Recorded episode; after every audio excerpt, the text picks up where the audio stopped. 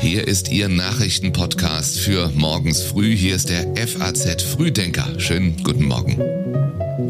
Heute ist Mittwoch, der 6. Juli und das ist wichtig heute. Die Abgeordneten des EU-Parlaments entscheiden über eine kontrovers diskutierte Frage, nämlich ob Investitionen in Gas- und Atomkraftwerke als nachhaltig gelten können. Boris Johnson muss sich Fragen zur Sexaffäre stellen und heute beginnt die Fußball-EM der Frauen.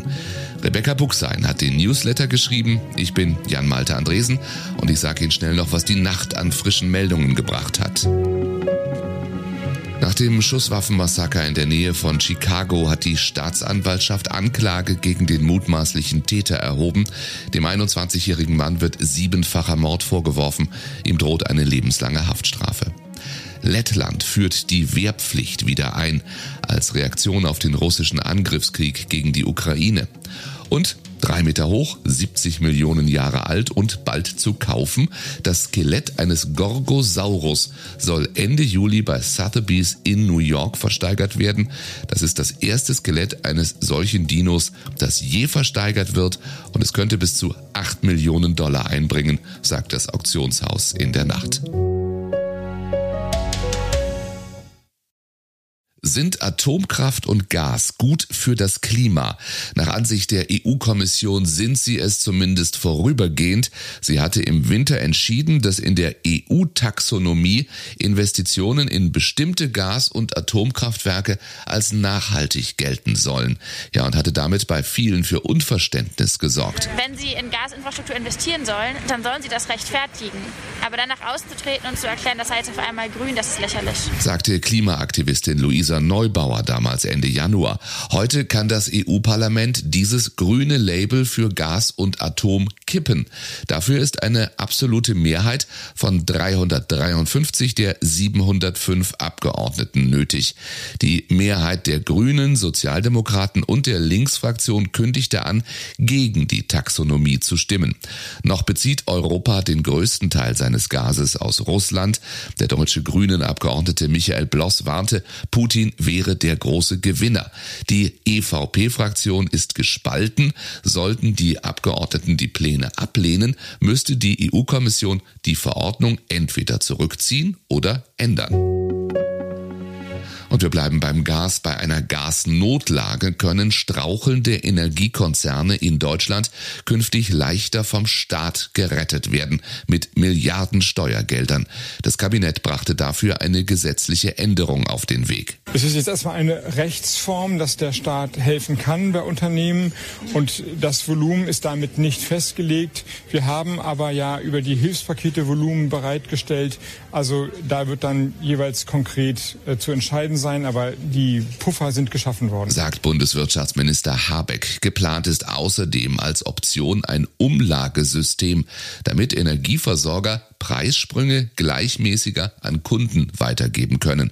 Diese Umlage würde alle Gaskunden in gleicher Höhe betreffen. Die Bundesregierung will aber möglichst verhindern, dass sie zum Einsatz kommt, sagt Habeck. Wichtig ist für mich und für uns heute, dass wir uns diese Möglichkeiten erhalten und dann in den Tagen und Wochen, die dann vor uns sind, klug, abgewogen, aber dann eben entschieden entscheiden können aus dem ganzen Arsenal der politischen Handlungsoptionen. Die Ampelkoalition hat sich außerdem auf weitere Ziele beim Ökostromausbau geeinigt.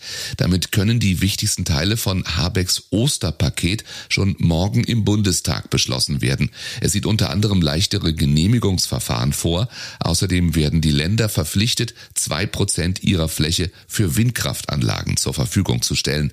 So sollen in acht Jahren 80 Prozent des Stroms durch erneuerbare Energien gedeckt werden. Heute ein ganz anderes Thema im Ampelkabinett. Das erste Migrationspaket wird verhandelt und mit ihm soll ein Chancenaufenthaltsrecht eingeführt werden. Das soll die Praxis der Kettenduldungen beenden und den Menschen eine Perspektive geben. Das heißt, das betrifft diejenigen, die in Deutschland seit fünf Jahren oder mehr leben und gut integriert sind, aber nur über eine Duldung verfügen. Ähm, denen wollen wir eine Chance geben, hier auch einen ähm, gefestigten Aufenthaltstitel zu erlangen. Sagt Bundesinnenministerin Nancy Faeser. Der Entwurf sieht außerdem eine Verlängerung der Abschiebehaft für bestimmte Straftäter sowie Erleichterungen beim Familiennachzug für Menschen vor, die als Fachkräfte ins Land kommen. Apropos Arbeitskräfte, nach einer Sonderregelung für das Flughafenpersonal plant die Bundesregierung jetzt auch für das Gastgewerbe einen vereinfachten Zuzug von Menschen aus dem Ausland. Wie genau ist noch unklar. Innenministerin und Arbeitsminister Heil wollen dazu in diesem Jahr noch einen Vorschlag erarbeiten.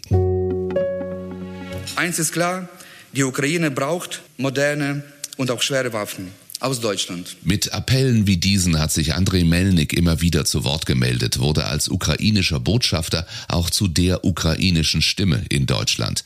Nun wird er von seinem Posten in Berlin abgezogen und Vize-Außenminister in Kiew. Diplomatische Kreise bestätigten der FAZ einen entsprechenden Bericht der Bild-Zeitung. Melnik war zuletzt dafür angegriffen worden, dass er in einem Interview den ukrainischen Nationalisten Bandera verteidigt hatte. Milizen, die sich auf Bandera beriefen, hatten während der deutschen Besatzung zwischen 1942 und 1944 Zehntausende Polen und Juden getötet. Gegenüber der FAZ wies Melnik Vorwürfe des Antisemitismus oder Polenfeindlichkeit zurück. Unterdessen ist das Schweizer Treffen zum Wiederaufbau der Ukraine mit der sogenannten Luganer Erklärung zu Ende gegangen.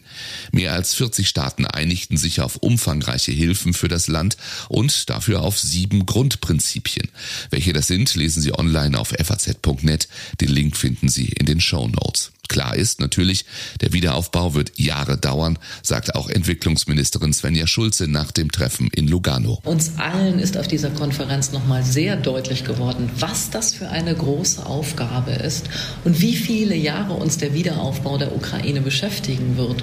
Ähm, und ich denke, das hat diese Konferenz hier sehr, sehr klar auch in den Fokus gestellt. Das ist jetzt kein Projekt für mal einem Jahr oder zwei, äh, sondern etwas, wo wir auch neue Instrumente finden müssen, um so einen langwierigen, langjährigen Aufbau zu schaffen. Auch deswegen wird diese Wiederaufbaukonferenz regelmäßig wiederholt, kommendes Jahr in Großbritannien, 2024 dann in Deutschland. Nun also doch, Frankfurts Oberbürgermeister hat sich entschieden, sein Amt niederzulegen. Allerdings nicht heute, nicht morgen, sondern erst im Januar.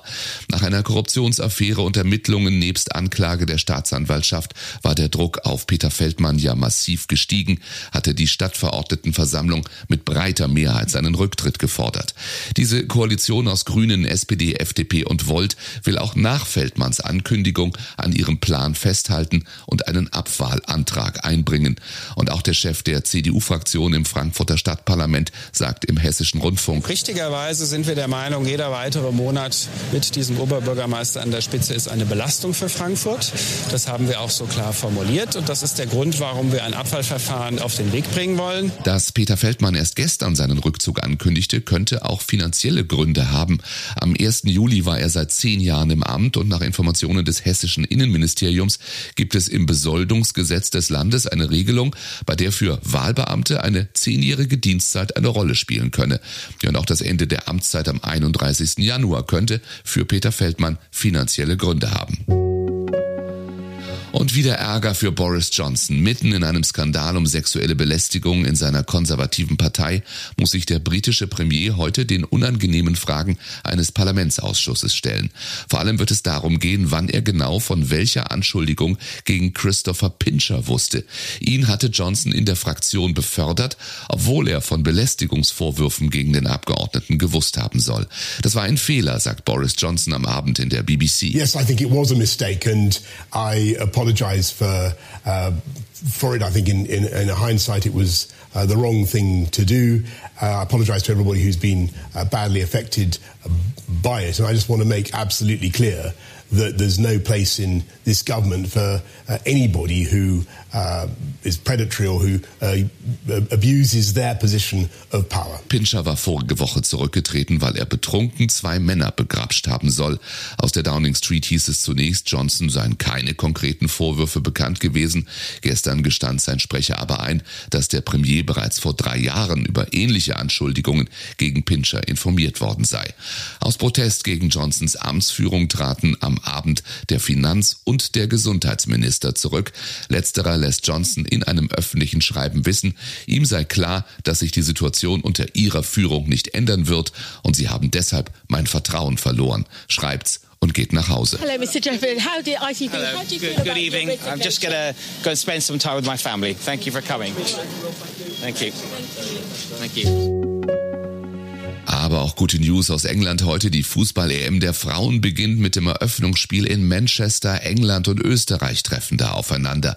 Und es gibt schon jetzt einen Zuschauerrekord. Bereits vor dem Anpfiff sind für die 31 EM-Spiele in England mehr als 500 der insgesamt 700.000 Tickets verkauft. Das deutsche Team startet Freitagabend gegen den EM-Zweiten Dänemark. Welche Chancen sich Bundestrainerin Martina Voss-Tecklenburg ausrechnet und warum wir alle dieses Turnier anschauen sollten, das hat sie im Gespräch mit der FAZ gesagt. Den Link dazu finden Sie in den Show Notes zu diesem Podcast. Es gibt auf jeden Fall keine Ausrede in Sachen Anschauen. ARD und ZDF übertragen alle Spiele, die meisten im klassischen Fernsehen. Zehn sind als Stream zu sehen. Das heutige Eröffnungsspiel in Manchester läuft in der ARD. Die zeigt auch das Finale am 31. Juli im Londoner Wembley Stadion. Noch diese Empfehlungen aus unserer Online-Redaktion. In der Politik geht es um die Strafrechtsreform, um weniger Zeit im Gefängnis, aber mehr gemeinnützige Arbeit. Das Feuilleton guckt an die Humboldt-Universität. Da gibt es Aufklärungsbedarf in Sachen Biologie. Und die Wirtschaft berichtet über die Klage von CureVac gegen BioNTech wegen Patentverletzung. Morgen früh hören wir uns wieder, wenn Sie mögen. Bis dahin einen schönen Mittwoch für Sie.